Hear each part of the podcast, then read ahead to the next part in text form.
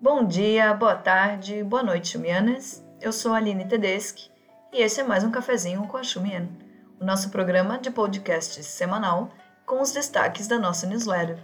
Aliás, se você curte o nosso trabalho, considere aí contribuir com a gente. Qualquer valor já nos ajudem. O nosso pix é chumiannews@gmail.com. E o cafezinho de hoje, a gente vai falar um pouco sobre a decisão de quando terminará o lockdown em Xangai, a saída de empresas chinesas da Rússia e os 100 anos da Liga da Juventude, além de, claro, algumas novidades da nossa sessão de Anhui. Bom, será que finalmente vai acabar o lockdown em Xangai? É, diante das muitas queixas de que o cenário de cidade fantasma em Xangai parece não ter data para acabar, o governo chinês anunciou um calendário para, gradativamente, ir voltando à normalidade a partir de 1 de junho. A data coincide com o último grande feriado do primeiro semestre na China, que é o Festival do Barco do Dragão, mas acaba gerando, claro, uma certa reticência sobre o que vai acontecer. Xangai está em lockdown desde meados de março, com constantes novas datas de reabertura e apesar do comunicado na semana passada, surgiram já novas regras de contenção em Xangai, com direito a protestos de trabalhadores de uma fábrica da Apple diante das medidas restritivas. A obrigatoriedade de quarentena em acomodações do governo também se estendeu para moradores que tiverem vizinhos positivados nos andares acima ou abaixo dos seus lares. E quem não cumprir ou resistir ao isolamento, paga uma multa de 500 RMB, que dá pouco menos de 500 reais, e também pode ser preso. Pequim não decretou oficialmente o lockdown, mas muitas coisas seguem fechadas por lá ainda. A população vem sendo testada diariamente em algumas regiões e há quem não possa sair de casa já há algum tempo, que, óbvio, gera descontentamentos. Um protesto de estudantes da Universidade de Pequim contra as medidas restritivas ganhou o noticiário no fim de semana.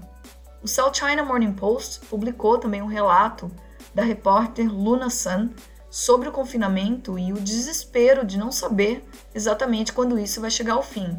Outra repórter do South China Morning Post, Qin Chen, compartilhou no Twitter uma experiência de confinamento em Xangai.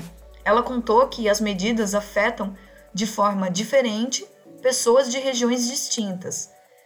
Como se já não bastasse as críticas dos próprios chineses sobre a forma como a China conduz a pandemia, na última semana, a fala do diretor-geral da OMS, Tedros Adhanom, incomodou as autoridades chinesas.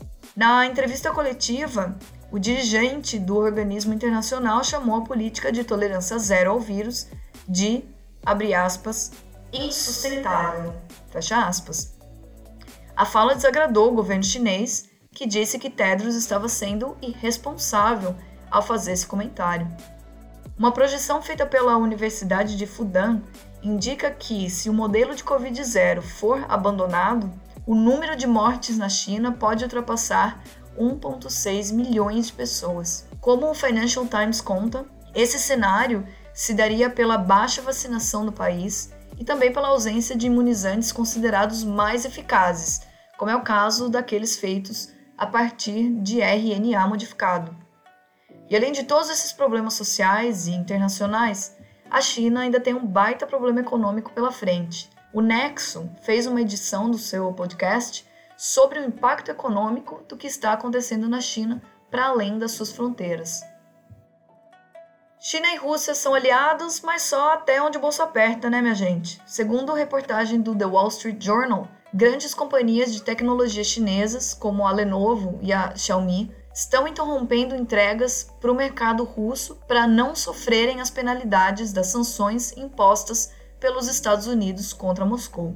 A limitação dos negócios com a Rússia, no entanto, não é acompanhada por declarações que condenam a guerra, uma vez que, claro, Pequim se opõe abertamente às sanções estadunidenses. As exportações chinesas de produtos de tecnologia para a Rússia caíram significativamente desde o início do conflito. Os fornecedores estadunidenses estariam pressionando compradores chineses a obedecerem às sanções. Vale notar aqui que, até agora, Pequim ainda não usou a lei anti-sanções para advertir as empresas chinesas que estão seguindo as regras impostas pelos Estados Unidos. Mas, por outro lado, outros laços comerciais entre China e Rússia se intensificaram nos últimos meses. Uma matéria da Reuters contou como os bancos russos estão contratando empresas chinesas capazes de fornecer chips para cartões bancários, os quais estão em falta na Rússia desde a imposição de sanções pelos Estados Unidos e União Europeia.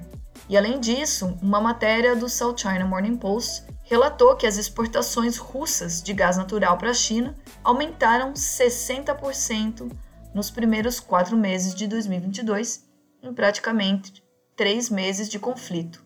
E no meio do imbróglio diplomático enfrentado pela China desde a invasão russa da Ucrânia, a classe política do país asiático parece estar sofrendo consequências também.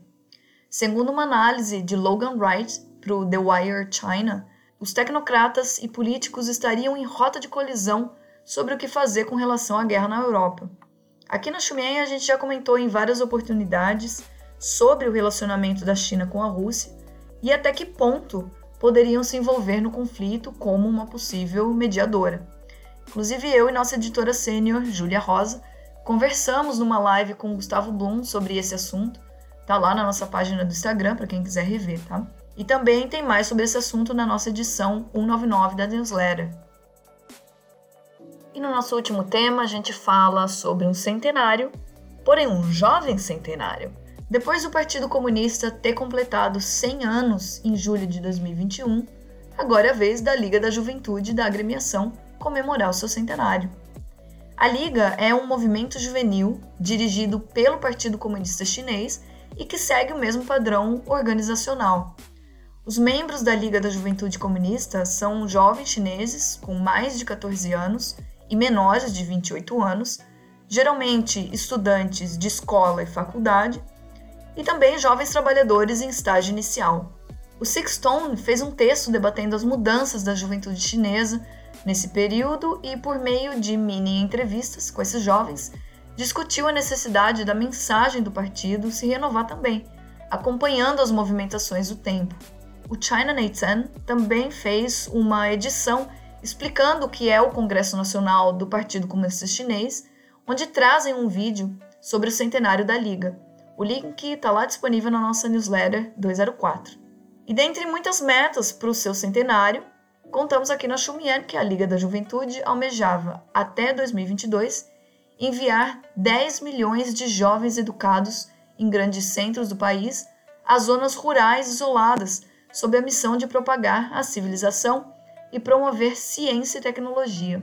Eu, particularmente, acredito que esse seja um dos elementos que o partido tem chamado de rejuvenescimento nacional chinês. Os dados atuais informados no mês de maio mostram que em 31 de dezembro do ano passado, a liga contabilizava 73 milhões 715 membros em todo o país e entre eles há mais de 43 milhões de associados estudantis, mais de 5 milhões de associados corporativos, mais de 13 milhões de associados de municípios, mais de 4 milhões de associados de órgãos e instituições governamentais e 4,5 milhões de associados da área urbana e 1,8 de associados de organizações sociais e outras áreas.